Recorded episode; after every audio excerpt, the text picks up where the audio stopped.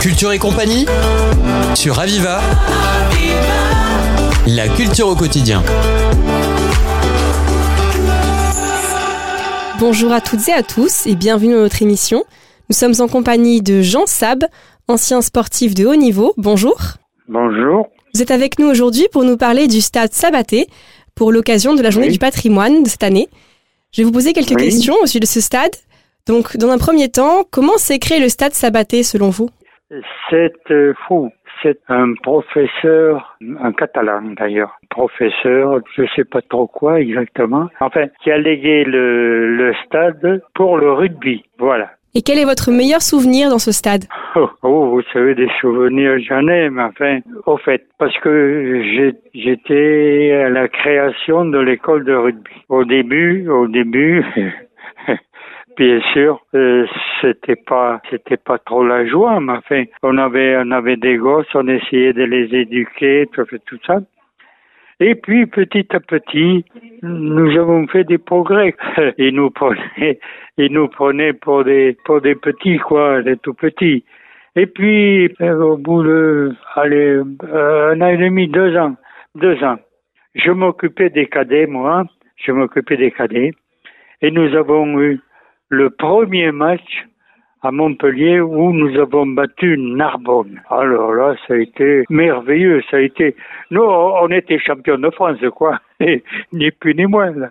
Voilà. Là, c'est, un des, meilleurs souvenirs, des plus grands souvenirs, parce que c'était le tout début, c'était le tout début, et on prenait, on prenait de ces valses de 50 points, de 80 points, Pouh, mais on n'avait jamais abdiqué, on avait toujours continué notre petit chemin là, en, en baissant le dos là, en faisant les petits, mais on avait quand même une idée derrière la tête et cette idée, eh ben, s'est concrétisée un an et demi, deux ans après. Voilà, ça c'était le meilleur des meilleurs au départ. Est-ce Oui. que vous est-ce que vous connaissez de nom le, le créateur du stade Jean Sabaté, qui était un entraîneur du club de rugby de l'Union sportive Montpellier-Rennes et qui est décédé en 1941 Oui, c'est oui, Jean Sabatier.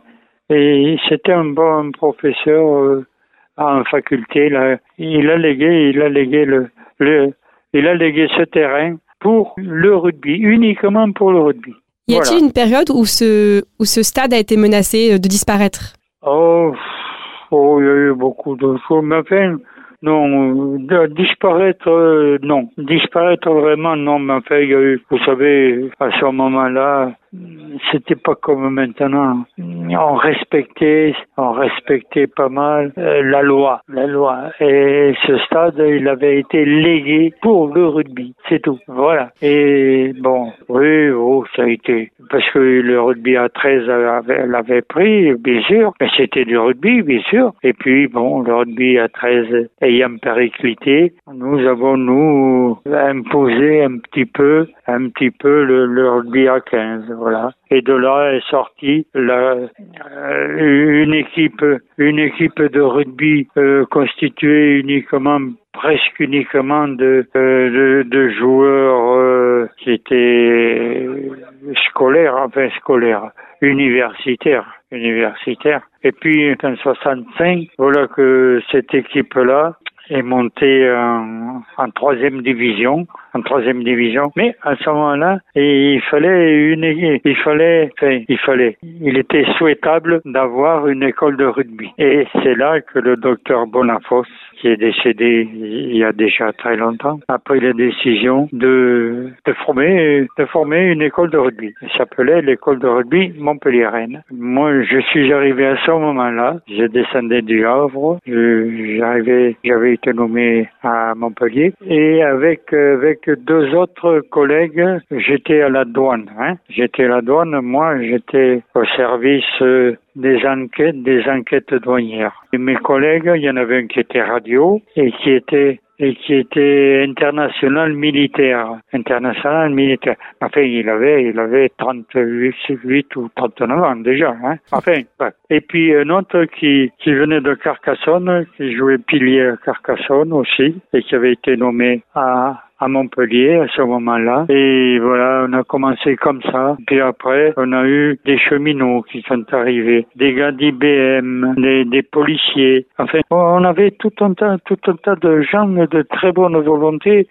et bon, qui étaient plus ou moins rugbyman, mais enfin qui avait, qui avait, qui avait, qui, qui, qui, voulait faire quelque chose, quoi, qui voulait, qui voulait donner un coup de main. Alors voilà, on en a, on a fait avec, avec ce qu'on avait. Et on avait bien sûr pas, pas d'argent. Heureusement qu'on avait le docteur Bonafos, voilà, qui n'avait pas, qui n'avait pas peur de mettre la main à la poche. Et puis, il a, il a institué quand même une discipline, une façon de se tenir sur les terrains, une présentation au public. Et là, il avait, il avait payé des shorts, des chaussettes, des maillots. Et aux entraîneurs ou aux dirigeants, il leur avait payé un, un jogging. Que pensez-vous du passage de la pelouse en gazon synthétique, donc de la modernisation Ah. qu'il y a pu avoir sur le stade Ah. Sabaté depuis les années qui Ah, sont passées? Vous, vous savez, le stade de Sabaté, je ne sais pas si vous le connaissez, mais quand vous arrivez et que vous allez à l'autre bout du terrain, il y a un mètre vingt de dénivellation.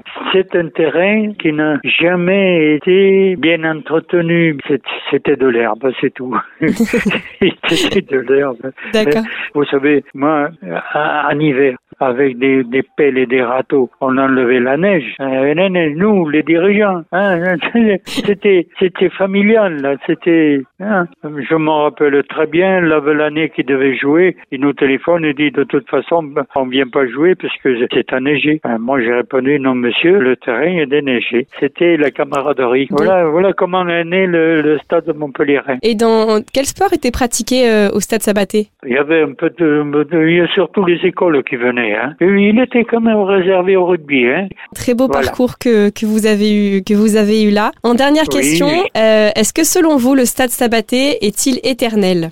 Ah oui, je pense, parce que je sais qu'à un moment donné, il était question de, le supprimer, de faire, mais non, euh, la loi était la loi, il est resté comme il était. Je me rappelle très bien. Je crois que Sabaté, il est placé là, il est bien placé. Et à ce moment-là, ce sont filles hein, de rugby qui, qui l'ont. De temps en temps, quand, euh, quand, quand on a un créneau, les espoirs vont faire un match. Mais enfin, euh, il est réservé aux filles. Et puis, il est réservé à l'école de rugby, hein, ce stade-là. euh, voilà, c'est tout. Hein. Eh bien, je vous remercie euh, d'avoir répondu à toutes nos questions. Votre émission euh, est terminée maintenant. Euh, vous pouvez la retrouver, bien sûr, euh, en podcast sur le site internet de Radio Aviva. Et euh, je vous dis à très vite. Au revoir. Oui, au revoir.